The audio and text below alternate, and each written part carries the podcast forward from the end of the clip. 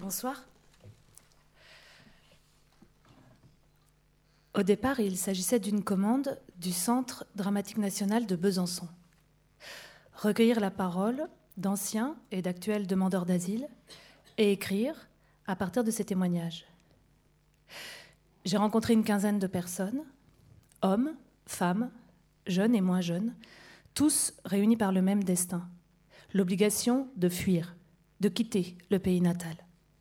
L'Afghanistan, la Mauritanie, le Kosovo, l'Éthiopie, l'Arménie, l'Azerbaïdjan et l'Irak. On m'a confié des photocopies de récits de vie, des bordereaux de pièces jointes, des articles de journaux, des photocopies de minutes d'entretien de l'OFPRA, des lettres administratives, des décisions de rejet, des pétitions, des circulaires du ministère de l'Intérieur. J'ai rencontré une avocate. J'ai assisté à des audiences à la Cour nationale du droit d'asile et au tribunal administratif de Besançon. La contrainte que je m'étais fixée, c'était d'écrire à partir des mots entendus, et seulement à partir des mots entendus. Juste écouter. Écouter cette parole et la retranscrire. Rentrer chez moi, à Paris, j'ai voulu rencontrer aussi ceux qui vivent en bas de chez moi, le long du canal Saint-Martin près de la gare de l'Est. Je suis allée me présenter à l'association Français Langue d'accueil, installée dans le 10e arrondissement de Paris. Par ce biais-là, j'ai rencontré les fondateurs de l'association et d'autres réfugiés. Et après la lecture, ce soir, il y aura une rencontre avec euh, les fondateurs de l'association qui sont là ce soir. J'avais toutes ces voix dans mon ordinateur, déclinant chacune comme une variation sur le même thème, l'absurdité de la bureaucratie, l'arbitraire de notre justice, les affres de l'attente, le hasard des chemins parcourus, la douleur de tout abandonner derrière soi, le courage de partir, les souvenirs à vif, la culpabilité de survivre, la peur encore, l'espoir aussi, la vie qui s'invente malgré tout, pas à pas, sur la route de l'exil. J'ai écouté et réécouté ces histoires, ces épopées modernes, ces récits de vie héroïques. Je les ai orchestrés sur la page, sur le papier. Il y avait des maladresses de langage parlantes. Il y avait la nervosité des mains. Et il y avait toujours, déchirant toutes les histoires, le vocabulaire administratif français, hérissé d'acronymes comme une nouvelle langue à déchiffrer, pour eux comme pour moi. D'où mon envie d'évoquer l'école. L'école où ils sont contraints de retourner en arrivant ici pour tout recommencer à zéro.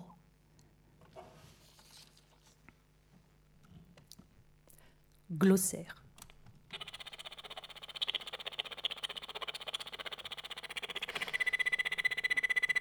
ADA, allocation pour demandeurs d'asile.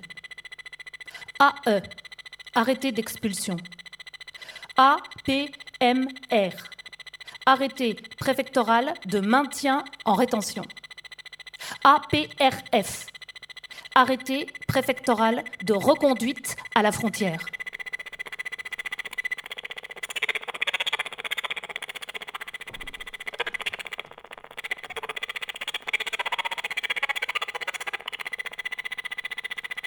APS, autorisation provisoire de séjour.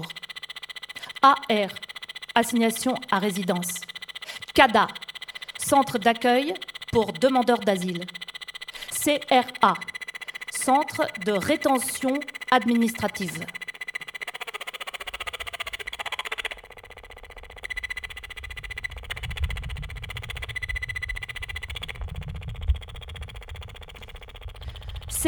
CST, carte de séjour temporaire. DA, demandeur d'asile. DPAR, dispositif de préparation au retour. IRTF, interdiction de retour sur le territoire français.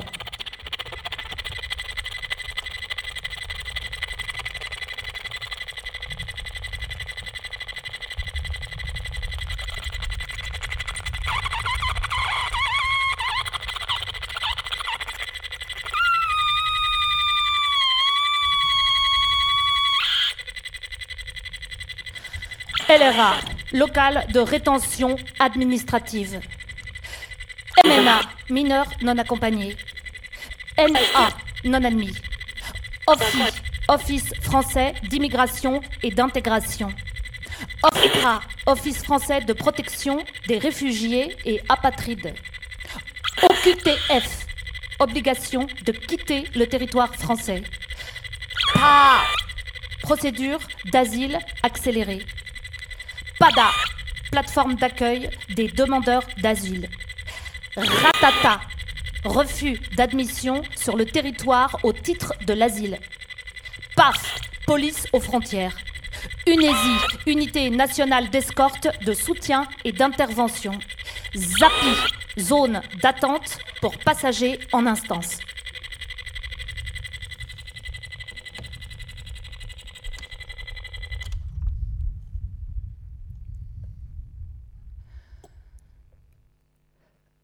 Récit de vie numéro 14 09 21 12 1967 1.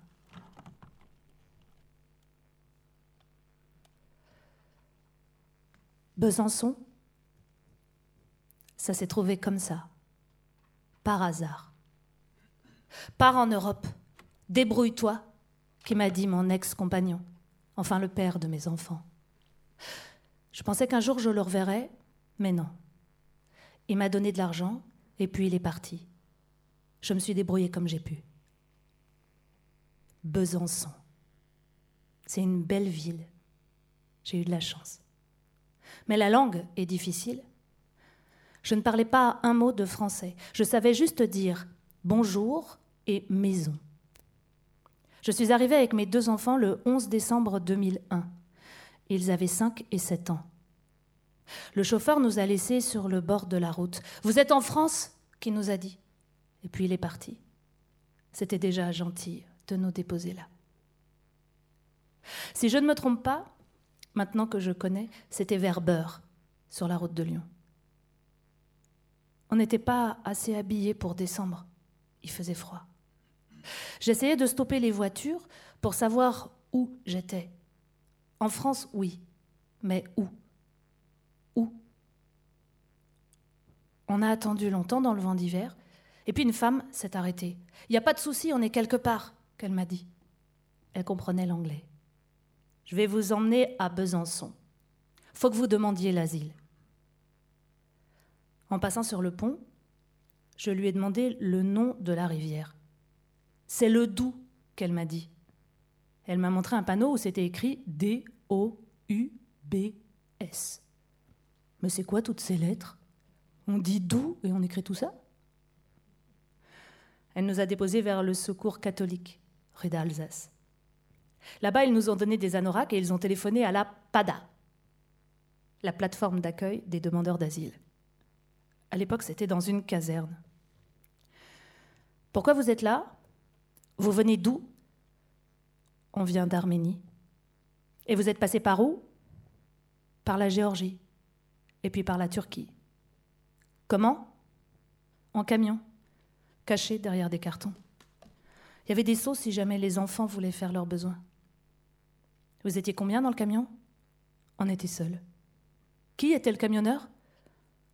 Je ne connais pas son nom. En fait, avant de partir, ma fille s'était cassé le bras. Enfin bref, elle avait un plâtre. Et tout à coup, à Istanbul, ça lui faisait mal, ça la grattait et elle pleurait, fallait lui ôter son pâtre. Alors je suis allée dans le quartier des Arméniens sur le marché rouge pour trouver une solution parce que je ne parlais pas le turc. Et là j'ai rencontré un Arménien qui m'a dit Je vais vous aider. C'est lui qui a trouvé le camionneur, les passeurs, c'est lui qui a tout fait. Moi, je n'étais pas en état psychologique pour le faire, mais par contre j'avais l'argent. Combien avez-vous payé pour le voyage? Euh, C'est parti de ma mémoire, mais j'avais assez. Pour quelle raison êtes-vous parti? Il faut tout reprendre depuis le début, sinon on comprend rien. Donc, donc, par où commencer? Je suis née, normalement, le 8 mars 1975 à Massis, en Arménie. Je dis bien normalement parce que je n'ai pas d'acte de naissance je n'ai rien. rien du tout, que ma parole. Je sais juste qu'on fêtait toujours mon anniversaire le 8 mars. Je m'en souviens parce que c'est la journée internationale de la femme. Et je sais aussi que mes parents sont nés en Azerbaïdjan. Ils sont azéris. À l'époque, je veux dire du temps de l'ex-URSS, il n'y avait pas de conflit entre l'Arménie et l'Azerbaïdjan, il y avait même des mariages mixtes. Je crois qu'ils sont venus en Arménie pour m'avoir. Il y avait une bonne gynécologue à l'époque qui s'occupait de ma mère, et ça a marché. Je suis née. Après, ils sont restés sur place. Tout le monde nous aimait bien dans le village, jusqu'au conflit du Haut-Karabakh en 1988. Et alors, c'est devenu comme une guerre. Et puis, il y a eu le pogrom de Zumgait. Et alors, en Arménie, les Azéris sont devenus comme des traîtres. Ils étaient poursuivis, battus, tués. On nous appelait les Turcs en mémoire du génocide des Arméniens, et ça continue encore maintenant. Sale Turc Sale Turc Mes parents ont décidé de rentrer en Azerbaïdjan. Ça devenait trop dangereux. Les bagages étaient prêts. Je suis allée à l'école pour dire au revoir à mes copines. J'avais 13 ans. Et sur le chemin du retour, sur le chemin du retour, sur le chemin,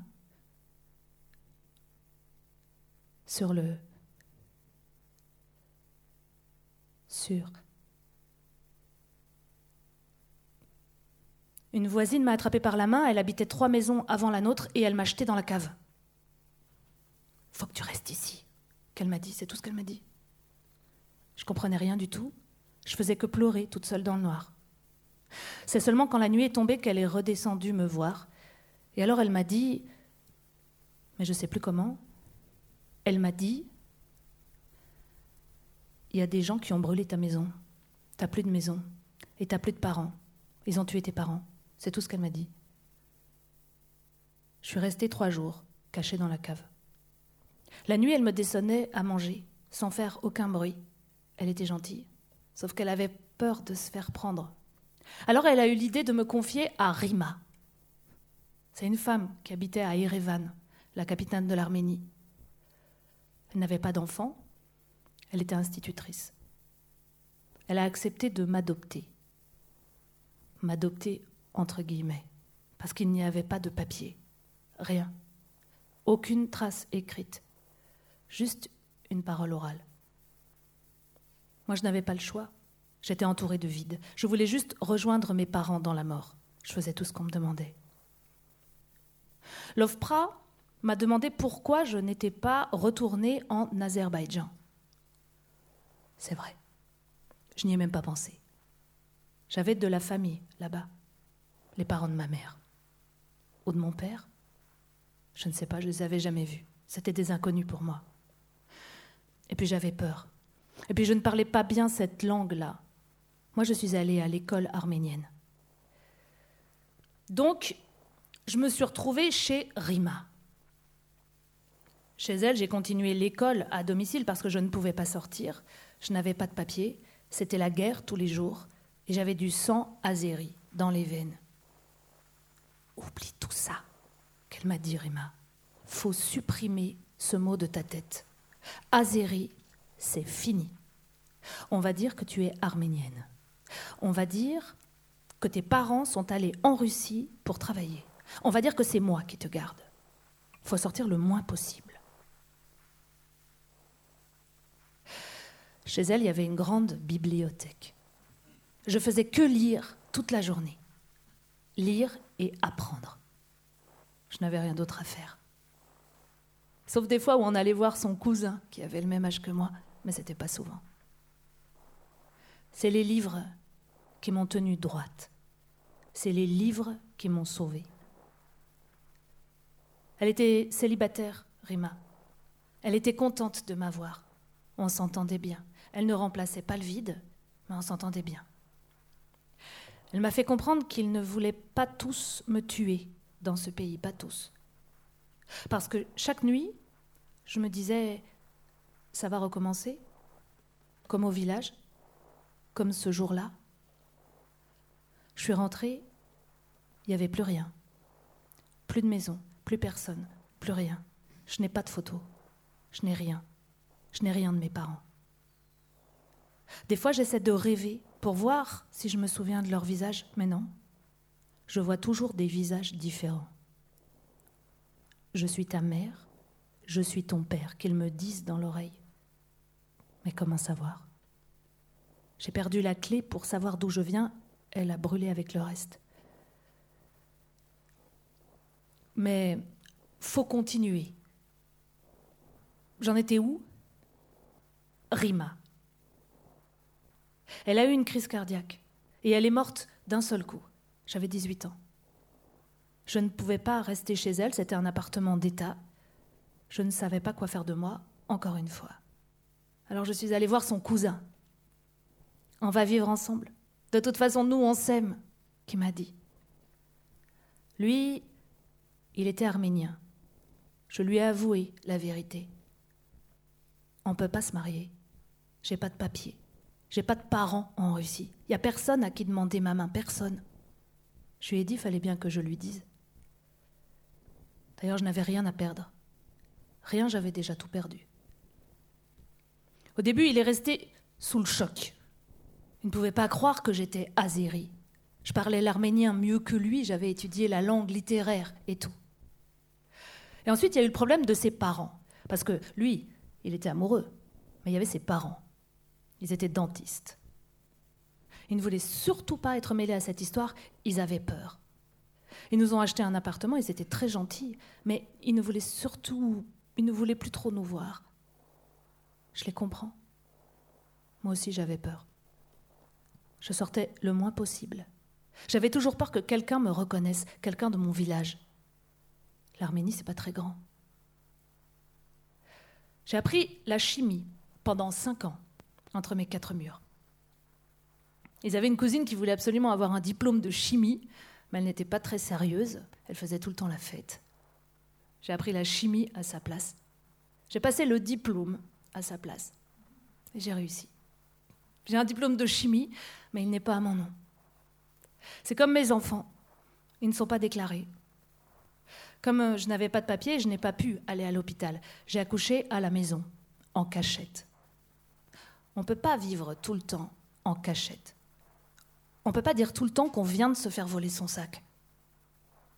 On a essayé d'acheter des documents. À l'époque, en Arménie, c'était possible. Mes ex-beaux-parents ont dépensé beaucoup d'argent, mais au final, ça n'a rien donné. Le problème est venu au moment du recensement national. Tout à coup, il fallait s'enregistrer, et cette fois, c'était national. On ne pouvait pas faire le coup du sac. Mon ex a donné son passeport. Madame, vos papiers, s'il vous plaît. S'il vous plaît, madame, vos papiers. Vos papiers, vous comprenez? Vos papiers. Elle est enregistrée à Massis, qu'il a dit, mon ex. C'est le nom du village où je suis née normalement. Je dis bien normalement, parce qu'en fait, il n'y a aucune trace de moi là-bas, nulle part. J'ai engagé l'année dernière une avocate pour trouver un extrait de décence à mon nom, mais à Massis, il n'y a rien à ton nom, qu'elle m'a dit. Elle a cherché dans toute l'Arménie, elle a remué ciel et terre, il n'y a aucune trace de toi nulle part, qu'elle m'a dit. Il n'y a aucune trace de moi nulle part. Pourtant, je suis bien là, non? Pourtant, j'existe physiquement. Des fois, je me le demande. Des fois, je me pince pour être sûre que je suis bien là. Et donc? Donc, j'en étais où? Elle est enregistrée à Massis, qu'il a dit au policier, mon ex. Il l'a pas fait exprès, ça lui est sorti comme ça dans la panique. Très bien, on revient dans 15 jours. Ils ont fait des recherches. Ils ont découvert qu'en 1988, une famille azérie avait été tuée dans ce village, mais qu'il manquait la troisième personne et que donc c'était moi.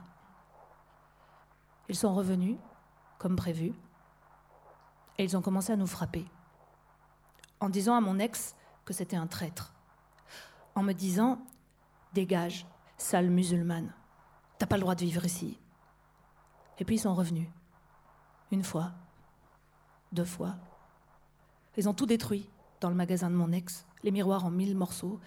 Ils ont balancé ma fille contre le mur, bref, c'était pas facile. Fallait partir. Fallait partir le plus vite possible. Mais le problème, c'est que je n'arrivais plus à marcher. J'avais tout le temps des vertiges à cause des coups que j'avais pris sur la tête. Mes ex-beaux-parents ont trouvé quelqu'un pour m'accueillir dans un village, loin de la capitale. Je prenais des tas de médicaments. Au mois de décembre, j'allais un peu mieux. Maintenant, débrouille-toi, qui m'a dit mon ex. T'es une grande fille. Faut que tu t'en ailles. Ça suffit comme ça. J'ai tout perdu à cause de toi. Tout.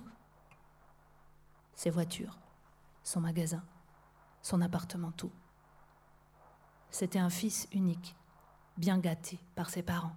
Et tout à coup, il devait se cacher à la campagne, comme un criminel. Il était fâché. Je le comprends. C'est pas grave. C'est fini. Après mes parents, rien n'est grave. Il nous a dit au revoir à la frontière. Et moi, je suis arrivée à Besançon. J'ai fait une demande d'asile à l'OFPRA. J'ai été déboutée pour manque de preuves. Fallait des preuves que j'étais bien azérie et que je m'appelais bien comme je le disais, mais je n'avais rien, rien, aucun papier, que ma parole.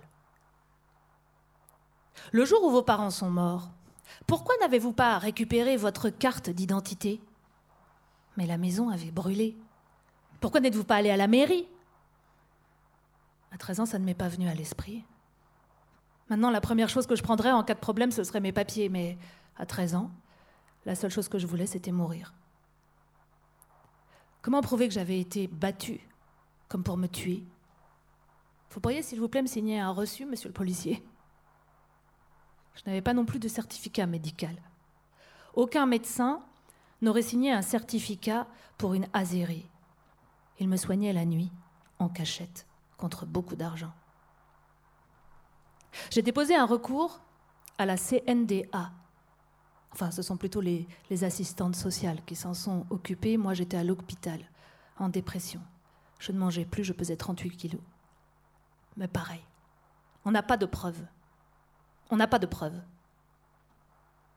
La procédure a duré cinq ans en tout, depuis ma première demande d'asile jusqu'au recours.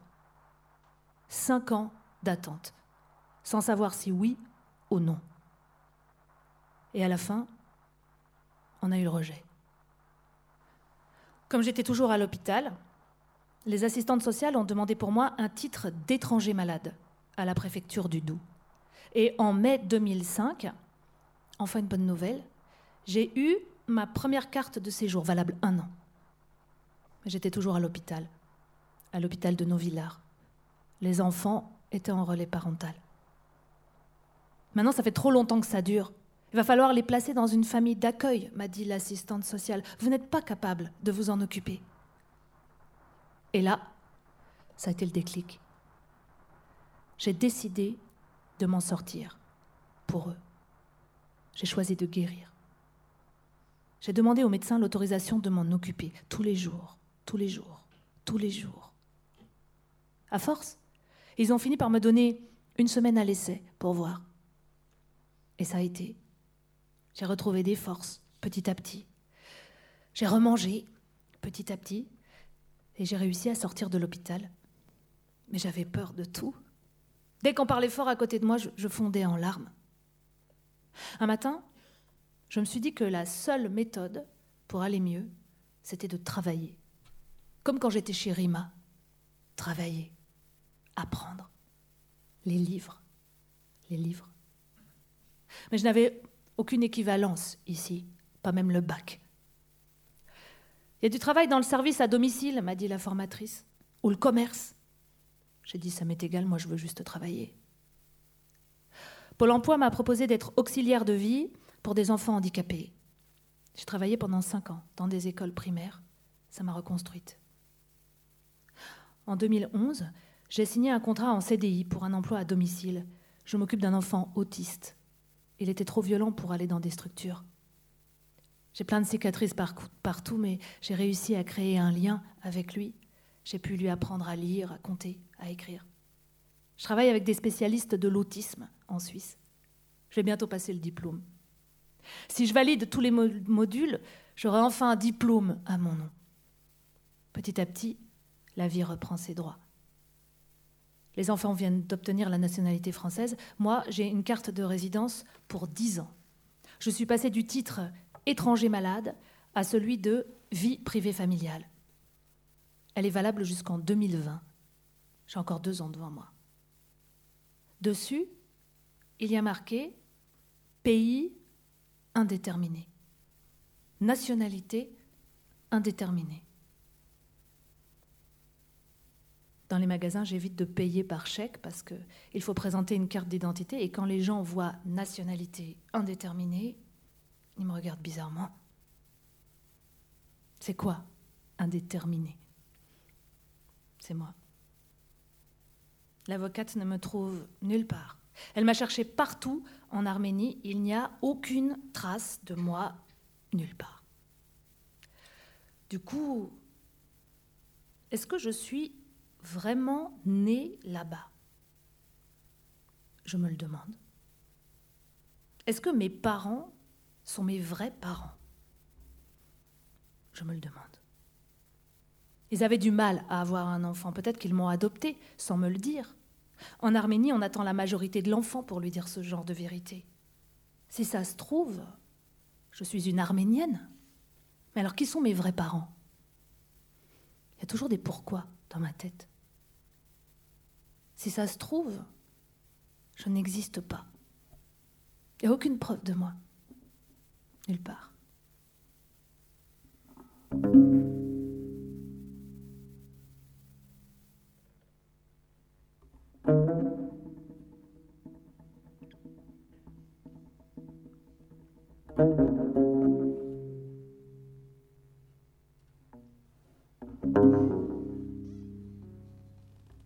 Thank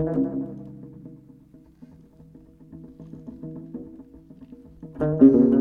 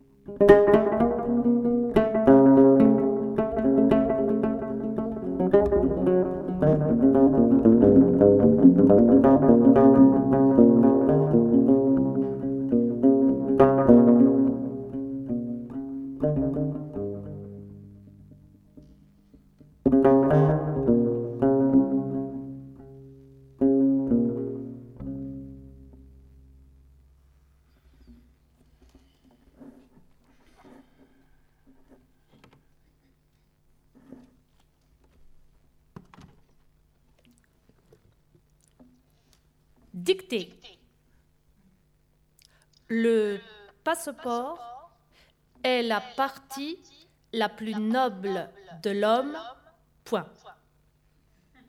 D'ailleurs, virgule, un passeport ne se fabrique pas aussi simplement qu'un homme, point.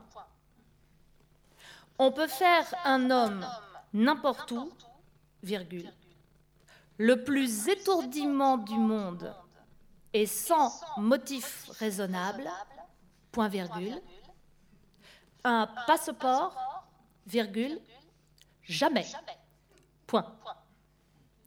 Aussi, reconnaît-on la valeur d'un bon passeport, virgule, tandis que la valeur d'un homme, virgule, si grande qu'elle soit, virgule, n'est pas forcément reconnue. Point final. De Bertolt Brecht, comme ça se prononce.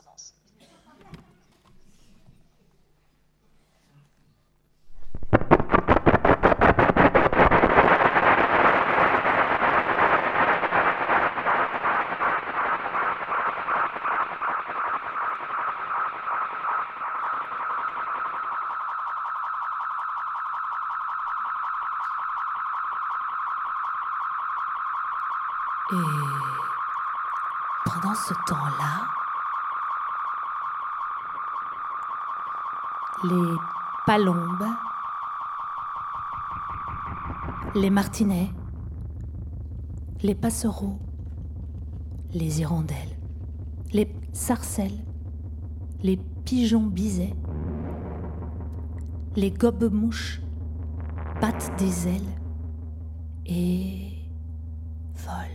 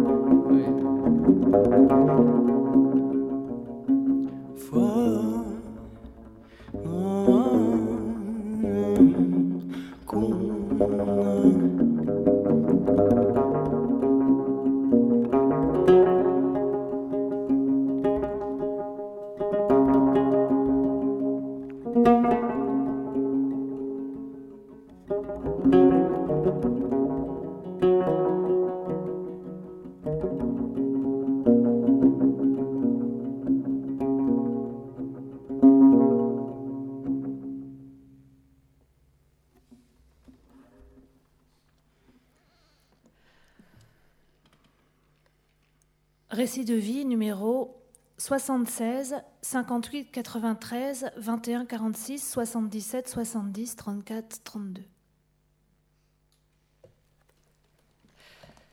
Je suis arrivée à Paris le 25 mai 2015. Ça fait plus de deux ans que je suis là. J'ai rencontré des gens sur la route qui m'ont dit Nous, on va à Paris. Je peux venir avec vous Je voulais aller en France, mais je ne savais pas où exactement. C'était mieux d'aller avec eux, avec les amis. D'abord, je suis allée en Iran. Je suis restée six mois là-bas. Puis je suis allée en Turquie. Puis en Grèce. Je suis arrivée en bateau sur une petite île qui s'appelle Kos, et ensuite j'ai pris un bateau plus gros pour Athènes. J'ai continué la route à pied, en voiture, en train, en bus, par tous les moyens. C'est les passeurs qui nous disaient comment faire. J'ai traversé la Macédoine, la Serbie, l'Autriche, la Hongrie, l'Allemagne, et à la fin je suis arrivée en France. Mais je suis restée longtemps en Turquie et en Iran pour payer la route. Je n'avais pas d'argent parce que j'ai dû partir de Kaboul très vite, après la prison. À Téhéran, j'ai travaillé dans une usine qui fabrique des boîtes en plastique. Je n'avais pas d'autorisation de séjour, je sortais une fois par semaine, je dormais dans l'usine, je donnais de l'argent au patron pour la nourriture. En Turquie, à Istanbul, j'ai travaillé dans une boulangerie. Je faisais du pain, des croissants turcs. En Grèce, dans la province d'Argos, j'ai travaillé dans un jardin pour ramasser des oranges. J'étais en prison parce qu'avant j'étais chauffeur, chauffeur de minibus. Je travaillais sur la route entre Parouane et Kaboul. Le jour où j'ai été arrêté, ce jour-là, oui, ce jour-là, je transportais des gens que je ne connaissais pas, des villageois. On a été contrôlés à un checkpoint. Les villageois avaient beaucoup de bagages. Moi, je croyais que c'était de la nourriture, mais dedans, cachés au milieu des haricots, les policiers ont trouvé des armes en pièces détachées, des kalachnikovs, des choses comme ça pour faire la guerre. Chaque année dans mon pays, il y a une guerre entre les nomades et les villageois. On dit les nomades, mais en vérité, ce sont des talibans. Ce sont des talibans qui se déguisent en nomades. Ils viennent avec des moutons, mais en vérité, ils ont des armes. Chaque année, les talibans déguisés en nomades veulent chasser les villageois de chez eux. Ce terrain, c'est à nous, tout ça. Les villageois disent qu'ils habitent là depuis 15 ou 20 générations. Qui dit que ce terrain est à vous C'est à nous. Chaque année, ça recommence. Les villageois sont détenus Hazara, comme moi. Les nomades sont des Pashtuns. Ils viennent l'été, ils tuent les gens, ils font la guerre. Et quand il fait trop froid, ils quittent le pays, ils s'en vont, et l'été d'après, ils reviennent, et chaque année, ça recommence. Ce jour-là, les villageois ont dit aux policiers que c'était mes bagages. Mais ce n'était pas vrai. Alors les policiers nous ont mis en prison, les villageois et moi, tous ensemble. Moi, je ne les connaissais pas, c'est la vérité, je ne les avais jamais vus. On était enfermés dans une grande pièce, et les villageois me disaient sans arrêt, les sacs de nourriture, ils sont à toi. Répète, ils sont à toi. Tu as compris? Si jamais tu dis qu'ils sont à nous, on tue toute ta famille. Un mois après, les villageois ont été libérés. Et moi, je suis restée en prison. C'est parce qu'ils ont donné de l'argent. En Afghanistan, quand tu donnes un bakchiche, tout est possible. Moi, je suis le fils aîné de la famille. Mon père était général, il a été tué. Je n'ai personne pour m'aider. Je n'ai personne pour me défendre. J'ai un frère, mais il est trop petit. Donc, j'étais tout seul ce jour-là. C'est pour ça que je suis resté en prison. Mon avocat m'a dit Les villageois ne sont pas coupables puisque la voiture était à toi. Il ne faut pas fermer les yeux, j'ai répondu. Il faut dire la vérité. Je les ai transportés, c'est tout. Je regarde pas dans le sac de farine, dans le sac de haricots. Je transporte, c'est tout. Personne ne m'a cru parce que je n'avais pas d'argent pour payer le juge. L'avocat là-bas, ce n'est pas comme en France. Il ne venait pas pour me défendre. Il le disait seulement. En vérité, il a reçu de l'argent en cachette de la part des villageois. Je suis restée trois mois en prison. Un jour, ma mère arrive à la visite en larmes. Il y a des villageois qui sont venus me voir cette nuit. Il faut que tu dises que les bagages étaient à toi. Tu entends À toi. Sinon, ils vont revenir pour nous tuer. Tu entends À toi. J'ai dit que c'était mes bagages. Qu'est-ce que je pouvais faire d'autre? Mais après, j'ai eu vraiment peur d'être pendu par l'État, de rester des années en prison. Alors j'ai pensé à quelqu'un que je connaissais un peu, qui travaille à la police de Kaboul. J'en ai parlé à ma mère en cachette. Elle a vendu tous ses bijoux, tout ce qu'on avait de précieux à la maison pour récupérer de l'argent. Elle lui a tout donné. Lui, il a payé un des gardiens de la prison pour qu'il me laisse sortir avec les familles à l'heure de la fin de la visite. Dans la prison, il n'y a, que trois ou quatre gardiens pour surveiller les prisonniers. C'est plutôt une maison de surveillance. Il y a des gardiens de jour et des gardiens de nuit. Ce jour-là, le gardien de jour m'a fait passer du côté des familles et je suis sortie dehors. Mon frère et un, ami m'attendaient dans une voiture. Ils m'ont emmené très vite jusqu'à Maiden Marnag et ensuite j'ai pris un taxi pour arriver avant minuit à Nimroz. C'est une ville à la frontière de l'Iran. Il fallait que je quitte l'Afghanistan avant le changement de gardien.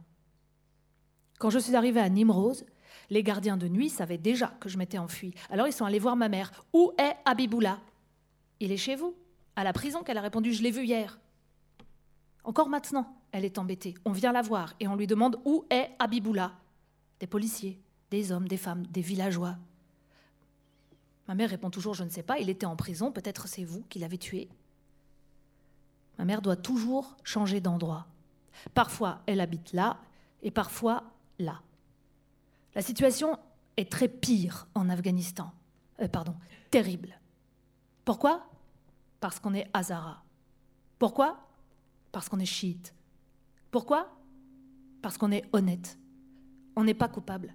On ne fait pas la guerre. C'est pour ça qu'ils nous tuent. Depuis deux, trois siècles, ils nous tuent sans raison. Les femmes, les enfants, ceux qui ont un visage asiatique, ils les arrêtent. Ils les tuent sans raison. Comme moi, ils disent qu'on n'est pas afghan, qu'on n'est pas musulman, qu'on est réfugié ici, parce qu'on vient de Mongolie. Qui dit ça? Les talibans, les pashtuns. C'est pour ça que je dois vivre ici, loin de ma famille. J'ai dû tout laisser derrière moi. J'ai dû tout recommencer à zéro. Le jour où je suis arrivée à Paris, ce jour-là, oui, ce jour-là, j'ai tout de suite cherché Gare de l'Est. Parce que sur la route, on m'avait parlé d'un endroit où il y a plein d'Afghans qui s'appelle Gare de l'Est. Chez nous, tout le monde connaît le parc de la Gare de l'Est. C'est plus célèbre que la Tour Eiffel.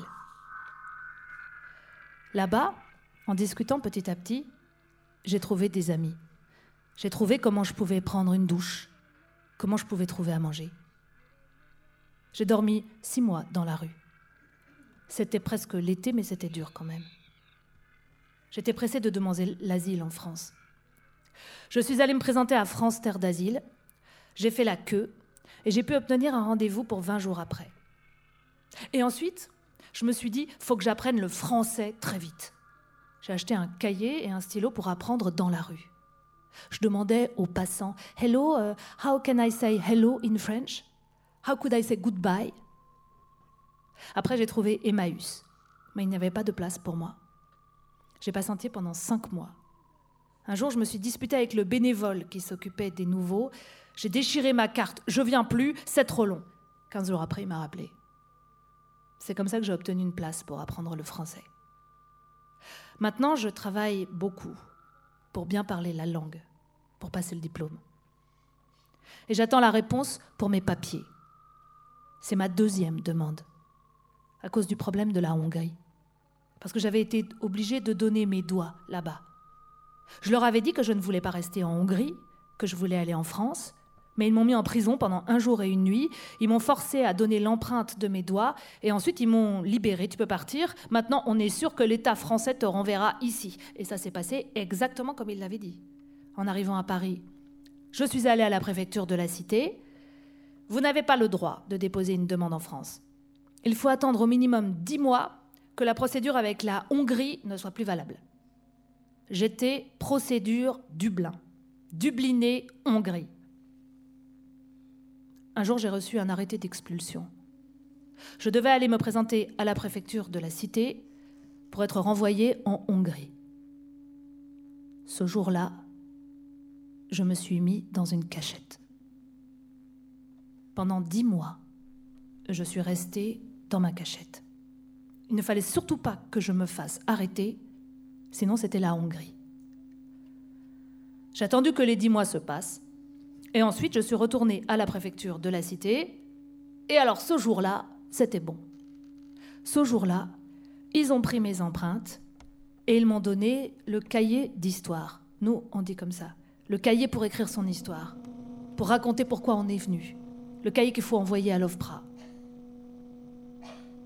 J'ai passé mon entretien le 26 août 2016. Euh, Ça fait plus d'un an déjà. Tout s'est bien passé. La dame m'a dit qu'elle m'enverrait la réponse trois semaines après, mais j'ai toujours rien reçu. Je ne suis pas pressée. J'ai du temps pour apprendre le français, pour bien connaître la société française. Je sais très bien qu'un jour, je vais avoir la réponse. S'ils veulent la vérité, c'est bon. Sinon, je ne sais pas. Actuellement, je n'ai pas le droit de travailler, mais je suis bénévole chez Emmaüs. L'association, c'est ma famille. J'habite à Montparnasse, chez une dame très gentille. C'est comme ma mère adoptive. Elle me loge, elle me donne des cours de français. Dans la vie, la première chose importante, c'est la langue. J'ai appris le français grâce à des bénévoles. Moi aussi, j'essaie d'aider les autres. J'accompagne les gens qui ne parlent pas bien. Les, les papiers, on n'y comprend rien quand on arrive.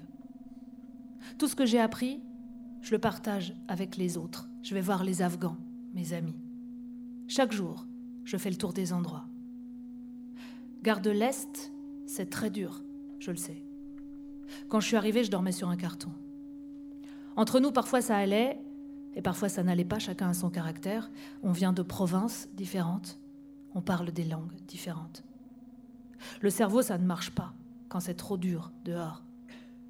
Tout le temps, tu es en colère contre toi-même aussi, et c'est le pire. Moi, j'ai essayé d'être de l'autre côté, d'apprendre la langue, de connaître Paris, d'avoir des amis français. Mais les autres, restent entre eux. Ils jouent aux cartes, au foot, entre eux. Actuellement, c'est difficile pour les Afghans. Parce que l'année dernière, notre président est venu en Allemagne. Il a signé un contrat avec les pays européens qui disait Vous pouvez renvoyer tous les Afghans en Afghanistan, sauf les Pashtuns. Et c'est ce qui se passe actuellement en France. Pour les Pashtuns, c'est favorable. Pour les autres ethnies, défavorable. Actuellement en Afghanistan, ils frappent par derrière avec des stylos. C'est la vérité. Par derrière, ils frappent avec des stylos. Avant, l'Afghanistan s'appelait Ariana. Ça veut dire le pays pour tout le monde, pour toutes les ethnies. Mais un jour, un roi a décidé de changer le nom du pays. Il l'a appelé l'Afghanistan ça veut dire Pashtun. Afghan, ça veut dire Pashtun. C'est un pays seulement pour les Pashtuns. Les Hazaras, soit ils vont en Mongolie, soit ils vont au cimetière. C'est pour ça que je suis partie ce jour-là. C'est pour ça que je suis là, aujourd'hui.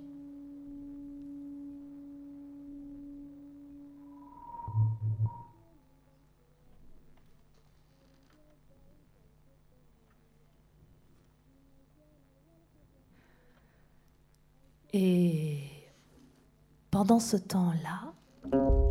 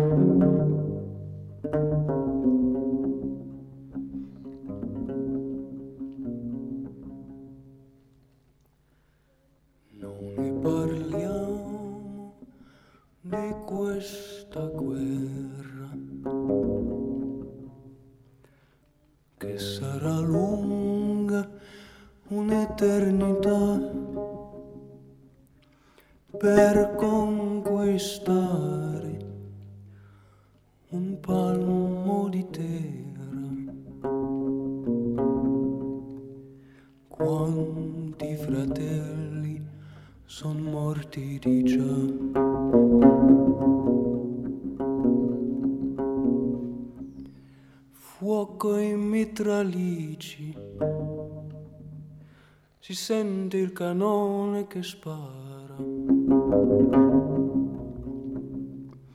Per conquistare la trincea, Savoia si va.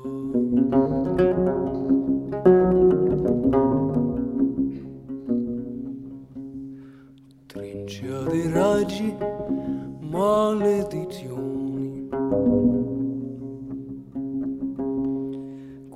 Compagni son morti lassù.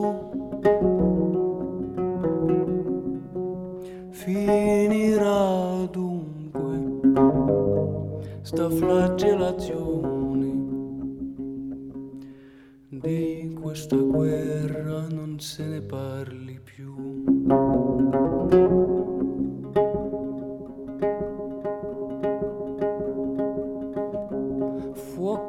Fuoco i mitrali a cicci, si sente il canone che spara.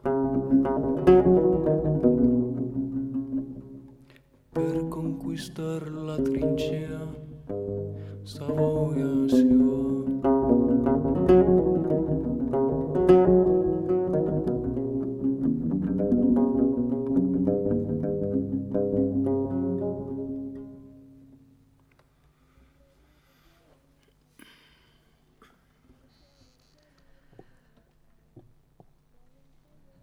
De l'hospitalité. Français, langue d'accueil numéro 1. Je, je, traversais le jardin Villemain, près de la gare de l'Est, tous les jours. Mais je ne les voyais pas. Par moments, c'est étrange. On est aveugle. On passe à côté, ou on est occupé à autre chose. Mes enfants étaient en train de grandir, je ne les voyais pas. Ils étaient posés dans une partie du parc, toujours la même partie du parc, presque comme des fleurs. Et tout à coup, je les ai vus, et je me suis sentie coupable. Je comprenais ce qu'ils disaient parce que je parle le dari. Dari farsi, c'est presque la même chose. J'ai voulu faire quelque chose. J'en ai parlé aux paroissiens à l'église Saint-Laurent. On a décidé de créer un petit déjeuner tous les samedis. J'allais les chercher dans le parc. Venez, il fait froid, venez. J'étais la seule à pouvoir leur parler dans le groupe de l'église. On a eu beaucoup de succès. Petit à petit, au lieu d'avoir 60 personnes, on en a eu 200. Et tout ce monde faisait la queue comme dans n'importe quel endroit de Paris où ils doivent attendre. Ce n'était pas ce qu'on voulait. Un accueil chaleureux. Donc au bout de six mois, on a arrêté cette expérience, c'était trop difficile mais ça continuait à me trotter dans la tête. Alors j'ai eu l'idée de mettre en place des cours de français. Euh, on peut aller voir le curé, il a sûrement des salles disponibles. Quand est-ce que vous voulez commencer m'a-t-il dit Tout de suite. Et il m'a donné les clés d'une salle à Philippe de Girard où on continue à enseigner, encore maintenant. Je suis allée chercher les Afghans dans le parc, mais ils étaient assez méfiants. C'est une folle qui veut nous amener je sais pas où. Finalement, un petit groupe nous a suivis et on a commencé tous les samedis. Mais assez vite, on a trouvé que ce n'était pas assez. On a demandé au curé si c'était possible d'avoir le mercredi en plus, et après on a compris que deux jours, ça n'allait pas non plus. Alors finalement, c'était six jours par semaine. On, était cinq, six profs en tout. On avait plein d'idées. Ramener des bancs, trouver des stylos. On trouvait le matériel dans des brocantes. On était enthousiastes. C'était nos premières classes. On était très proches des premiers élèves, on les voyait très souvent. Dans la difficulté, on grandissait ensemble.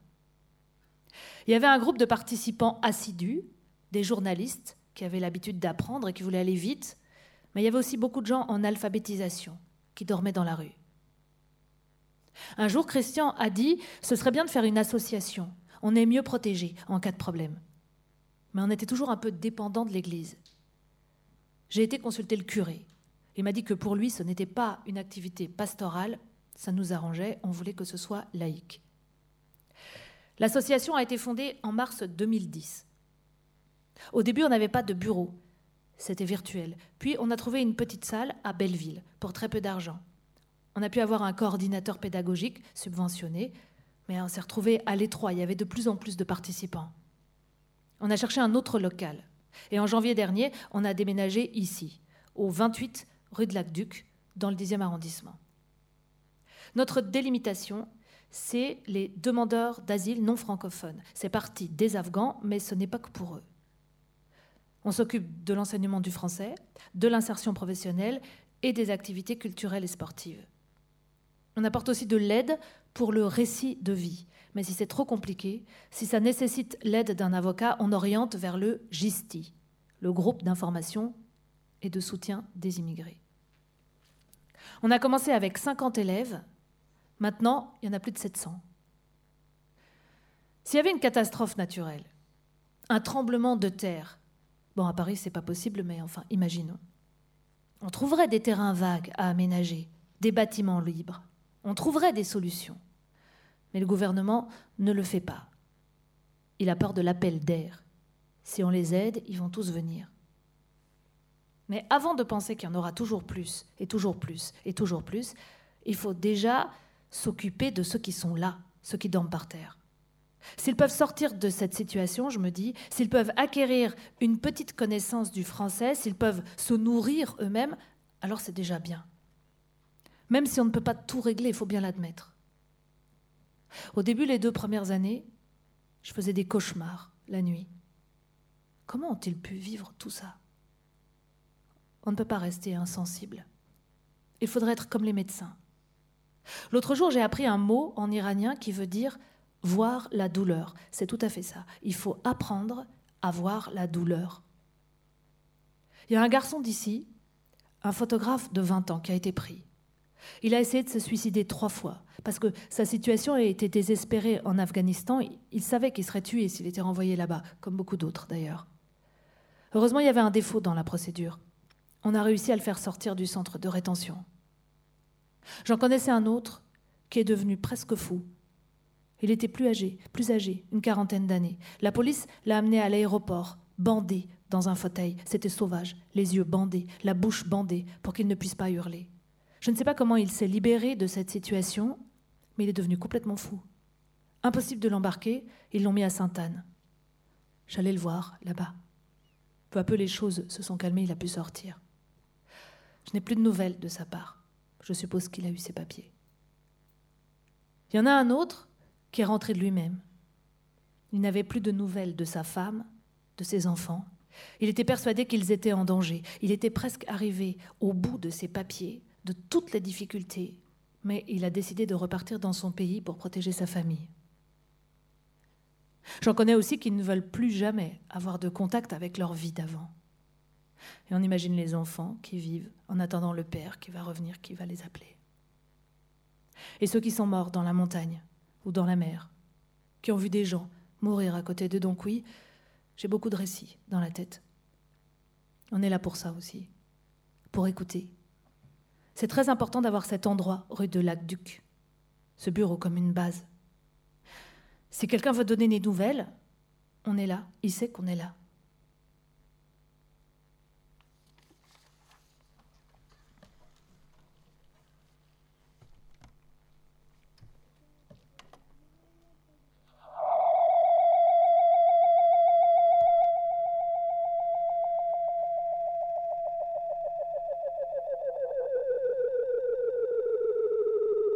Pendant ce temps-là,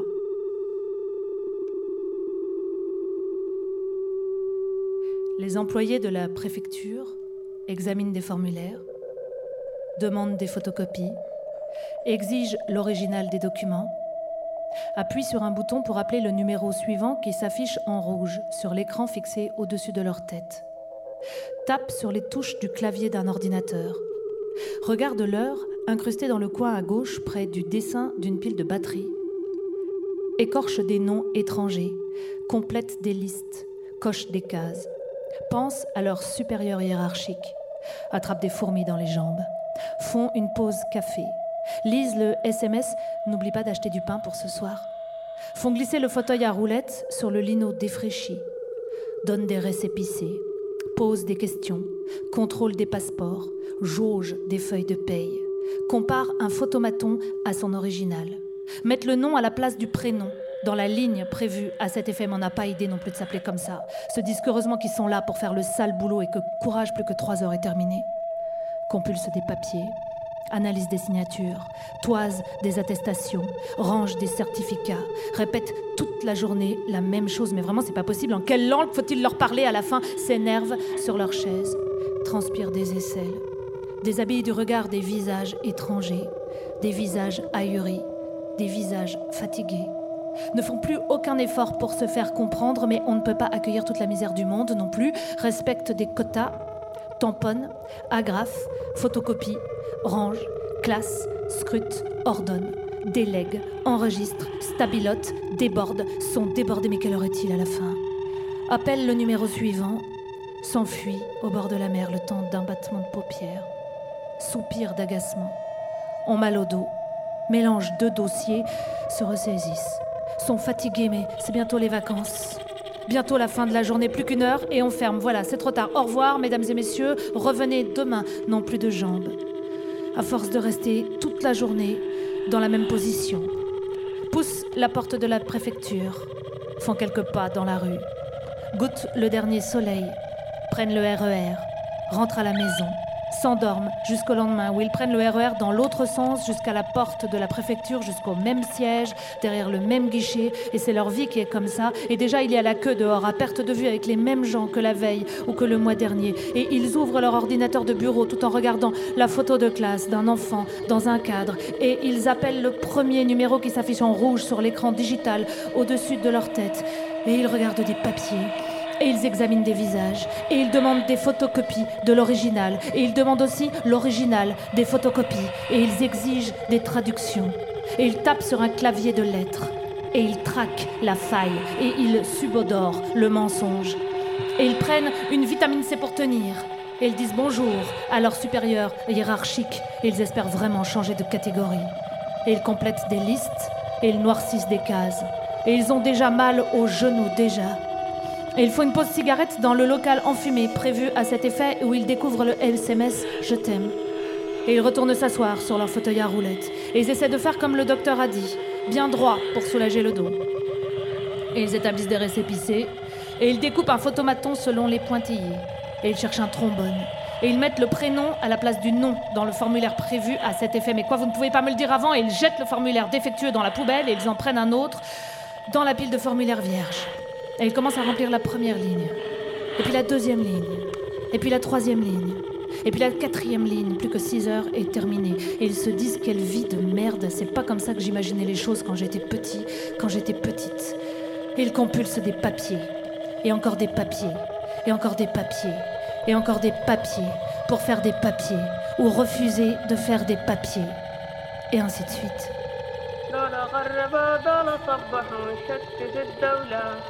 فرق الله صبيان شاد الجلحان شكا من الكمبيات بندس صفيقا ضباحنا المخول يملحهم با هذه الطيبة حرمة بالله. تركري وخي مريم السمق ما ششا طاهر خي كلتم البندق المضاد حمد خيفات من نمر بعيجات حجر البزاحم بداود أما البنات. ساهم خي البتر عرض ما بنقات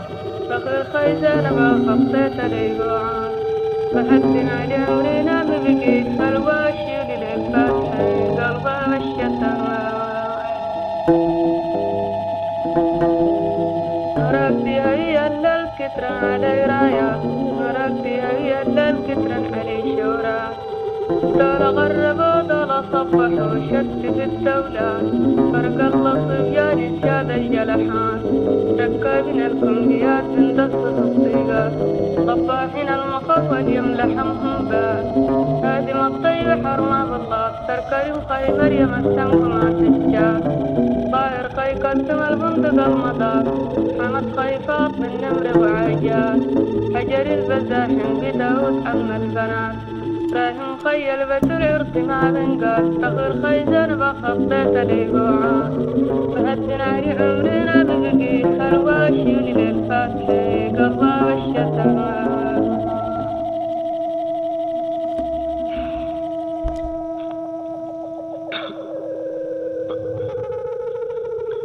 بعدكو جملة قلت ليشيا بعدكو جملة قلت ليشيا. قلكو جنقل النجن دورية وتخف تعيس الزين تنطي من المافية صبي البدور الزين والضمك الرهبية عالم جبدة وتلفظ النقية محمد زين الولحة شمالية حجاب القون ود السلام ليا. متالف للرئيس اللي جيب الفيا. جاني لي وقت اليمح ليا. Violaine, c'est toi qui as souhaité, je disais, mettre euh, en lumière euh, ces, ces, personnes euh, à, nos, à nos côtés. Alors, parmi les premières choses que tu avais envie peut-être de leur demander, enfin, je te laisserai la parole et je vous laisserai bien sûr vous, vous présenter. C'était déjà peut-être un retour sur ce que vous venez d'entendre. je sais que vous avez lu le, le livre, mais porté sur, sur scène, c'est encore, c'est encore autre chose. J'imagine alors peut-être un, un, retour de votre part.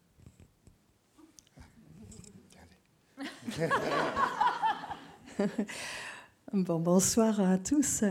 Euh, merci encore, Yolène, pour euh, ce recueil tellement sensible, tellement euh, qui, qui, a cherché au fond des choses cette ce qui représente euh, ces histoires tellement variées de ceux qui ont traversé des frontières pour chercher la protection de la France. Euh, chaque histoire est tellement différente. Là, tu as présenté quelques, quelques histoires, mais euh, bon, chaque histoire est tellement unique. Donc, euh, bon, en écoutant, j'ai vécu euh, ce que nous avons vécu à France et Langue d'accueil pendant dix ans. Euh, voilà, donc peut-être Christian. Euh, bonsoir. eh bien, bon, je vais dire des banalités après Maricia. non, d'abord, effectivement, Violaine a une force d'expression sur scène et euh, même en lisant, euh, il y a quelque chose qui se passe qui est, euh, très fort. Et effectivement, pour ça, ça nous fait revivre des. J'ai pensé pendant tout le temps à d'autres personnes pendant que tu parlais à chaque fois. Il y a des mots qui, reviennent, qui sont, qui sont vraiment au centre. Par exemple, dans le, premier récit où tu as parlé de l'attente, euh, ce qui est quand même le, la base même, le fondement de, des, des, demandeurs d'asile qui sont dans cette position d'attente, attente qui peut durer des années. Euh, bon, il se trouve que Habiboullah maintenant n'attend plus et il a, il a même une carte de 10 ans, mais euh, c'est comment vivre cette attente? Tu as parlé aussi de, de la, enfin, tu as fait référence à à la peur de devenir fou et à la réalité, parce que c'est aussi moi une des choses qui m'avait frappé le, dans les premiers temps où je participais à cette activité, où euh, je me souviens d'un jeune qui était accompagné par un, autre. Ils avaient à peu près le même prénom et euh, il, euh, la nostalgie, la mélancolie étaient tellement fortes que il avait sombré. Et euh, je me rappelais que quelques jours avant, enfin avant de sombrer, il m'avait dit euh, Je pense tout le temps, tout le jour, à chaque instant. Ça faisait déjà deux ans qu'il pensait à euh, son pays, sa famille, etc. Et je me souviendrai toujours de ce regard fixe quand il était revenu de la clinique une énième fois et que son ami l'accompagnait dans, la salle qu'a évoqué euh, Maricia dans, dans, son témoignage. Euh, mais lui, il n'a pas, euh, il n'a pas réussi à s'en sortir. Il n'a pas eu la carte de 10 ans. Il est retourné dans son pays parce qu'il était vraiment complètement au fond du trou.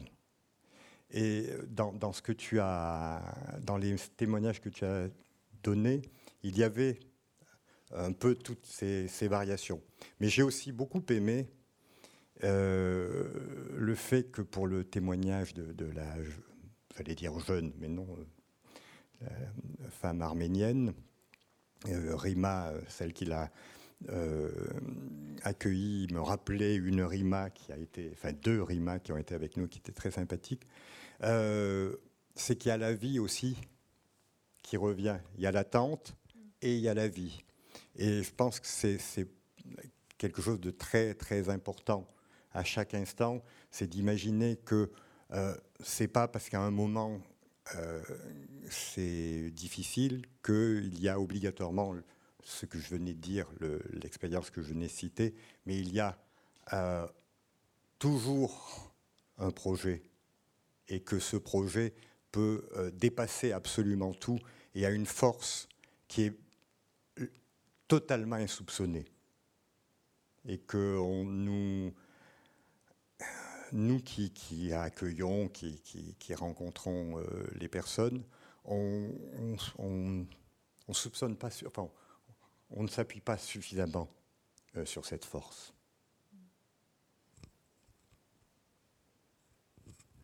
Oui, je suis tout à fait d'accord avec Christian. Euh, si les personnes sont venues, s'ils ont, ils ont voulu dépasser toutes ces tragédies qui les ont touchées, les massacres, les assassinats, tout ça, ils sont venus en France pas pour continuer à penser à ça. Ils sont venus pour autre chose. Donc c'est l'espoir vraiment qui les porte. Et notre rôle, euh, c'est de, penser qu'on n'est que des maillons euh, sur leur route. Ils vont continuer, nous, nous aidons euh, avec bon, le, moment où on peut être ensemble avec eux, mais pas pour les garder pour nous-mêmes.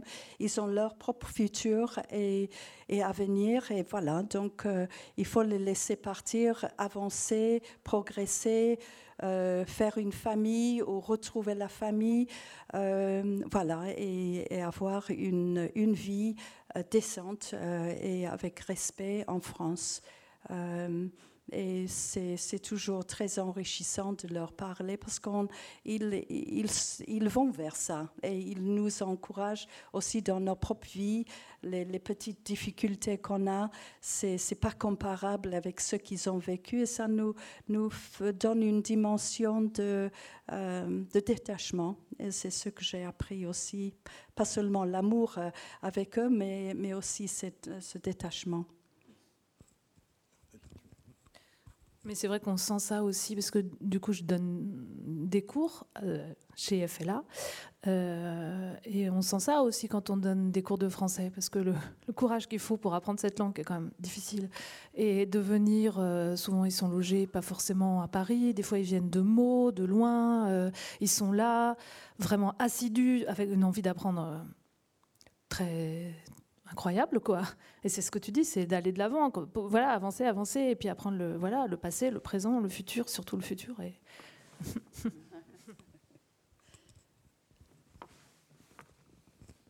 Un dernier mot, c'est toujours euh, étonnant d'entendre euh, justement quelqu'un, une personne qui est dans une situation de très grande précarité, euh, vous dire bon courage. Vous savez, cette nouvelle expression qui date d'il y a quelques années en France, qui consiste à dire que vivre au quotidien, c'est il faut du courage. Non. Peut-être il y a des questions?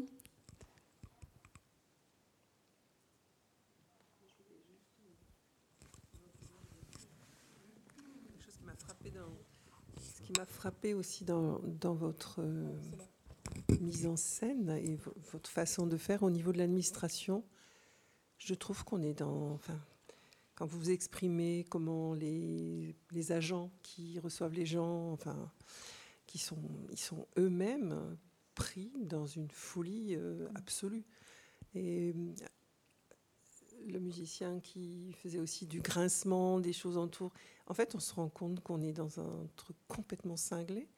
Et je me disais, mais euh, ce que je comprends pas, c'est pourquoi on ne travaille pas, on leur donne pas au moins, on donne pas au moins à ces personnes la possibilité de travailler, parce que l'attente, c'est quand même quelque chose qui tue euh, intérieurement. C'est terrible. Enfin, même pour les, des gens comme ici, avec euh, mon passeport, ma carte d'identité, le fait que je suis citoyen, parce que j'appartiens à un État. Si je suis plus détaché de l'État, c'est fini. Je, je, je, suis euh, pire qu'apatride, en fait. C'est ça. Donc j'ai plus, on n'a plus de droits quoi, quand on n'a pas de passeport, quand on n'est pas, pas citoyen. C'est vraiment ça. Le passeport est la partie la plus noble de l'homme. C'est ce que j'ai pu comprendre. en tout cas, je, vous remercie d'avoir montré aussi les aspects de folie comme ça à travers, euh, à travers tout ça.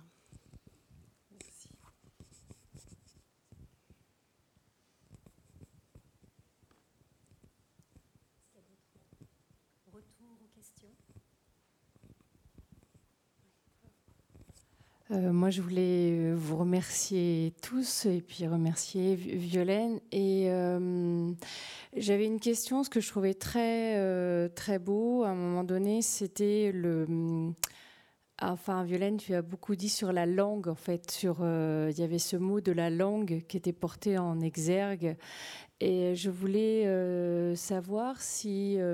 Enfin, ce que je sentais qu'il y avait un épanouissement, en fait, de, de la langue. Euh, est-ce que cette langue qui se redéveloppe, enfin qui cherche euh, à travers le français, est-ce que leur, langue d'origine, qui est aussi une richesse, euh, leur richesse, est-ce que vous travaillez aussi là-dessus, sur la, possibilité de continuer à épanouir cette langue qui, les fonde, en fait, qui fonde aussi une certaine forme de leur pensée, j'imagine? Alors, plusieurs réponses à, une seule question. Bon, notre premier but, c'est quand même d'apprendre le français. Euh, donc la première chose, c'est d'essayer de faire en sorte qu'ils ne parlent pas leur langue d'origine quand ils sont euh, avec nous. Euh, pour une raison toute simple, c'est que pour beaucoup, comme le témoignage d'Abiboula le, le, disait, pour beaucoup, c'est le seul moment où on parle français. Contrairement à ce qu'on peut imaginer, ce n'est pas parce qu'on est en France qu'on est dans un bain français. Donc, ben, une de, nos premières missions, c'est de faire en sorte que pendant un, court temps, il y ait ce bain de français. Mais, pour euh, donner une deuxième réponse, euh, quelque chose qui nous a fascinés euh, assez rapidement, nous avons vu beaucoup de personnes qui étaient peu ou pas allées à l'école, et donc qui ne savaient peu ou pas du tout écrire dans leur langue. Et c'est absolument extraordinaire de voir que après avoir appris le français, après avoir écrit, appris à écrire en français, il y a un retour vers la langue pour apprendre à écrire la langue d'origine, pour apprendre à écrire dans sa langue euh, d'origine. Et ça, je dois dire que c'est quelque chose qui est extrêmement, alors j'allais dire valorisant, c'est pas du tout, c'est un très mauvais mot, mais euh, euh, ça fait plaisir, oui, faisons simple. Euh, ça, fait extrêmement plaisir de voir quelqu'un qui ne pouvait pas communiquer dans sa langue par écrit et qui, après deux ans de français, communique dans sa langue par écrit. En même temps, on a une petite expérience où euh, des bénévoles qui sont chez nous euh, décident de faire des échanges avec, euh, avec nos participants. ce n'est pas général, généralisé, mais il y a beaucoup de, beaucoup de jeunes surtout qui aiment savoir un tout petit peu sur la langue, bon, sur, le dari ou, d'autres langues et qui font des échanges. Mais ça, c'est déjà à l'extérieur des, cours euh, en amitié. Bon, des liens se font et euh, ça, c'est bah, un développement que, nous, euh, bah, ça, c'est tout à fait indépendant de notre volonté et on est très content que, ça se passe comme ça, des échanges enrichissants.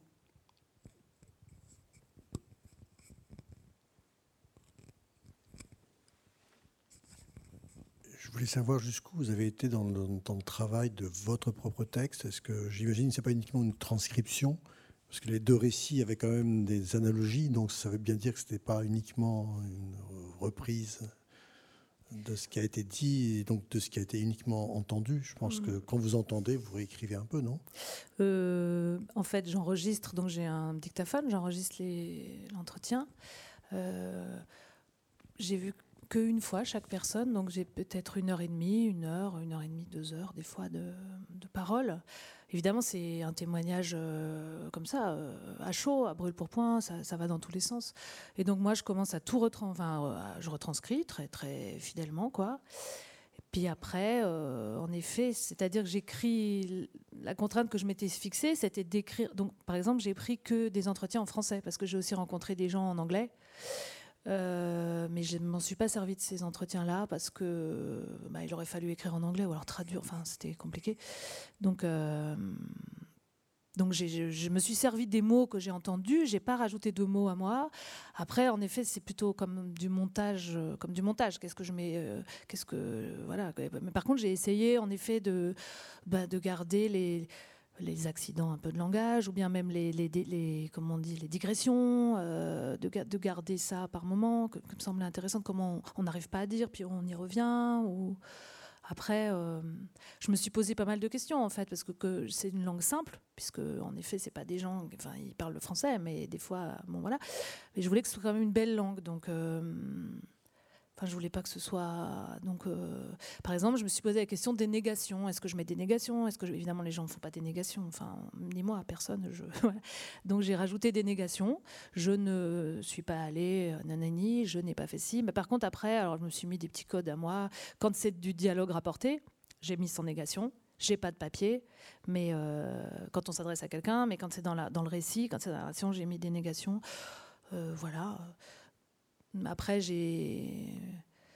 C'est aussi comme j'ai entendu moi. Après, j'ai essayé d'être proche de ce que j'avais senti de ces gens-là, dans ce moment-là, de des fois la difficulté à dire, ou tout d'un coup des, flots de paroles qui sortaient, tout d'un coup, hop, ça sortait, euh, l'histoire de l'arménienne. Alors là, je suis allée, bien, hein, puis, j'ai- puis c'est pour ça il m'a donné de l'argent, puis je suis arrivée, puis hop, il y avait des temps. Donc j'essayais par l'écriture, euh, que j'ai mis un peu en vers libre, comme ça, enfin, voilà, de retranscrire, euh, d'être le plus près. Voilà. Mais ce qui était je voulais surtout pas en rajouter en fait, parce qu'on peut euh, en rajoutant des mets, des bons, des mm, tirer vers le pathos ou faire un peu plus. Et je voulais pas en fait, parce que souvent les gens que j'ai rencontrés, euh, ils étaient très. euh, ben, par exemple, il y a un Éthiopien qui raconte des choses euh, incroyables en fait sur son. Il est resté cinq ans bloqué en Libye et il raconte, euh, ben voilà, qu'il est, qu'il a été racketté pendant cinq ans. Et d'ailleurs, son témoignage, il y a beaucoup d'argent, mais parce qu'il a dû payer tout le temps, tout le temps, tout le temps. Et hum, qu'est-ce que je voulais dire? Ah Oui, et donc c'est voilà, euh, sûr que c'est une chose de savoir euh, par les journaux que l'enfer euh, c'est un cauchemar, mais quand quelqu'un en face qui raconte avec des détails très précis, le prix, nani, nana, etc., ça devient autre chose. Mais il le disait. Non pas avec le sourire, pas du tout, mais très simplement, sans en rajouter du tout, et avec des yeux bleus. Et il était, il était, c'était un peu loin déjà, et il voulait surtout pas euh, faire pleurer sur son sort. C'est pas du tout ça. Bon, voilà, donc j'ai essayé d'être euh, dans cette délicatesse de ces gens qui disaient des choses.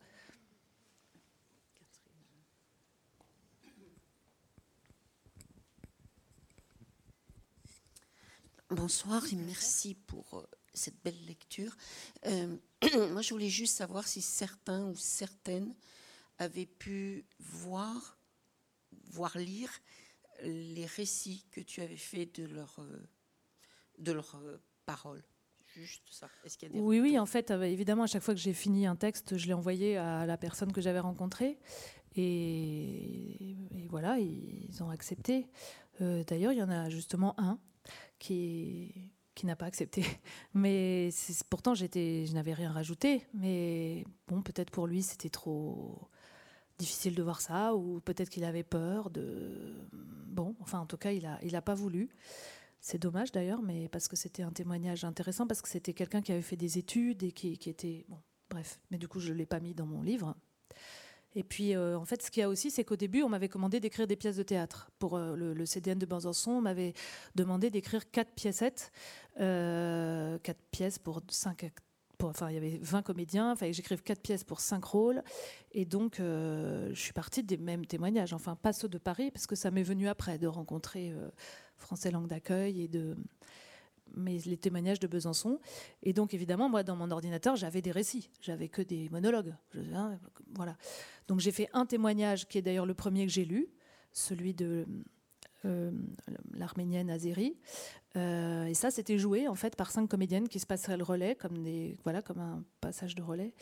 Et c'était fort. Et elle, est venue nous voir, euh, la personne, puisqu'elle habite à Besançon. Et ouais, je crois que pour elle, c'était quelque chose de, voir ça, enfin de le voir jouer sur scène, représenter. c'est encore autre chose que, que lu comme ça. elle a dit que c'était mieux de le voir, que c'était mieux au théâtre que, dans la vraie vie. mais c'était pas facile pour elle. Mais cela dit, elle était chouette parce qu'à un moment, je voulais qu'il y ait une chanson euh, en arménien et elle est venue nous apprendre une chanson euh, aux cinq filles. Elle a passé un grand moment avec nous.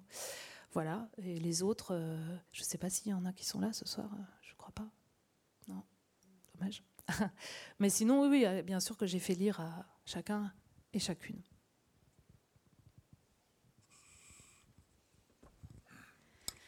Vous avez dit au début que c'était une commande euh, enfin, de ce projet, mais je me suis posé la question est-ce que vous avez eu avant ça une motivation personnelle euh, de déjà s'interroger et aller vers ces, gens-là?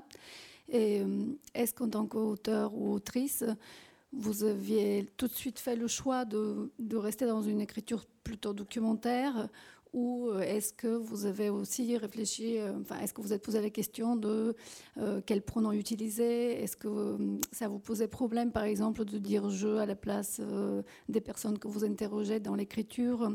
Comment se, est fait ce chemin entre le, bah, le moment où on entre dans cette histoire et le texte que vous avez présenté hmm, Plein de questions.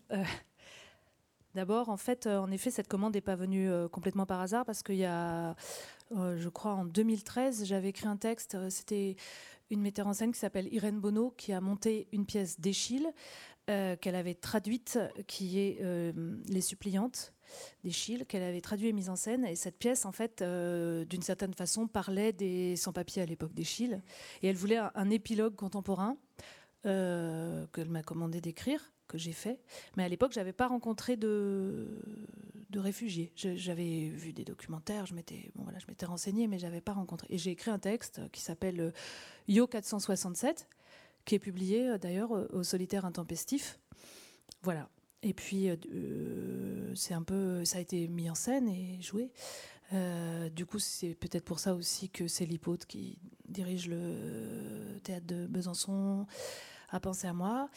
Et ensuite, cette histoire d'écrire à partir des témoignages et comme ça dans une écriture documentaire, en fait, je l'avais fait aussi euh, deux ans avant, parce que j'avais écrit une pièce euh, qui s'appelle Comment on freine, qui parle de l'effondrement d'une usine textile au Bangladesh, le Rana Plaza. Ça, c'est une pièce de théâtre qui s'appelle Comment, Comment on freine. Et dans, j'avais écrit des petites piécettes. C'était le même format en fait que j'avais fait pour euh, ces, ces récits-là quand j'ai monté au théâtre, ça s'appelle Je suis d'ailleurs et d'ici, quatre piécettes, pour, pour une promotion d'élèves à Besançon. Donc, deux ans avant, on m'avait demandé, en miroir de mon texte Comment on freine, d'écrire des piécettes pour cette euh, promotion sur. Euh, parce qu'il se trouve qu'à Besançon, en fait, il y avait des usines textiles qui ont fermé c'est très connu pour le textile. Donc il y avait par exemple l'usine Veil, qui était une usine euh, qui a fermé suite à la délocalisation. Et donc moi j'ai rencontré des ouvrières qui m'ont parlé de leurs conditions. J'ai fait pareil, en fait j'ai interviewé, j'ai écrit à partir de leurs témoignages. Voilà. Et du coup après c'est comme ça qu'est venue cette, euh, cette euh, demande d'écrire à partir de... Parce qu'il y avait une, association qui s'appelle le CDDLE, je vais essayer de dire dans l'ordre, alors, collectif de défense des, droits et libertés des étrangers à Besançon. Et il voulait travailler avec euh, le théâtre. Et donc, du coup, c'est comme ça qu'est venue cette idée que je rencontre ces gens. Euh, après, euh, c'est vrai qu'en, par exemple, ben, je trouve qu'en fait, en, en, écoutant ces histoires, je trouve que ces histoires sont tellement incroyables, en fait, que moi, j'ai pas trop envie d'écrire de la fiction avec ça, en fait je trouve que déjà écouter ce qui est et juste entendre et de faire euh, entendre ce qui est, c'est. Et puis on pourrait même pas imaginer des choses comme ça en vérité. Par exemple, j'ai un, autre récit, c'est une Mauritanienne qui a été dublinée Espagne parce qu'elle n'a pas réussi, elle n'a pas eu de visa pour la France, elle a été obligée de passer par l'Espagne. Et donc, elle ne parle pas leur mot d'espagnol. Elle a ses frères à Besançon. Elle parle le français. La Mauritanie, c'est euh, l'Afrique occidentale française. Enfin, elle n'a rien à voir avec l'Espagne, quoi. Et donc, euh, elle s'est battue comme, une diablesse pour pas aller en Espagne. Bon, pour finir, elle a eu l'asile en France. Euh, et c'est quand même incroyable. Elle a été logée par le CADA à Belfort, rue de Madrid. C'est dingue. Ouais, on pourrait pas imaginer un truc pareil en fait. Ça fait effectivement partie des, histoires qu'on retrouve dans, le livre. Oui, ça c'est dans mon livre. Exactement, parce que finalement, ce soir, tu nous as livré euh, des extraits, enfin des, récits, mais euh, vous pouvez retrouver euh, d'autres d'autres récits dans, le livre qui est, qui est en vente en sortant de la salle, je vous le dis. Et, Violaine est, encore avec nous un, petit moment, parce que je crois qu'on peut continuer les échanges et le dialogue autour d'un voilà, autour d'un verre et, et à la Maison de la Poésie. Peut-être, euh, est-ce que vous voulez dire un, dernier mot euh, avant qu'on se, qu'on se retrouve euh, dans le hall?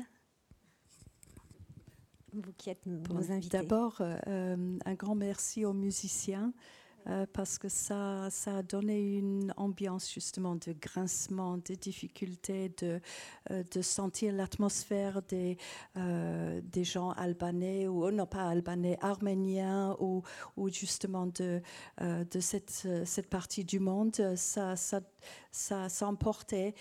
puis aussi cette, ce petit passage poétique sur les oiseaux qui s'envolent. Donc, euh, s'envole, c'est justement le symbole de, ces personnes qui ont quitté de chez eux, qui ont migré.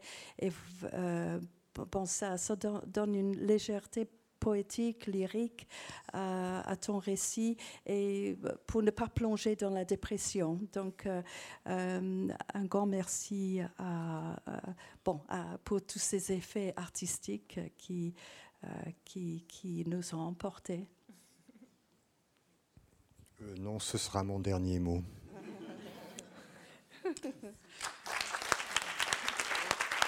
Merci beaucoup.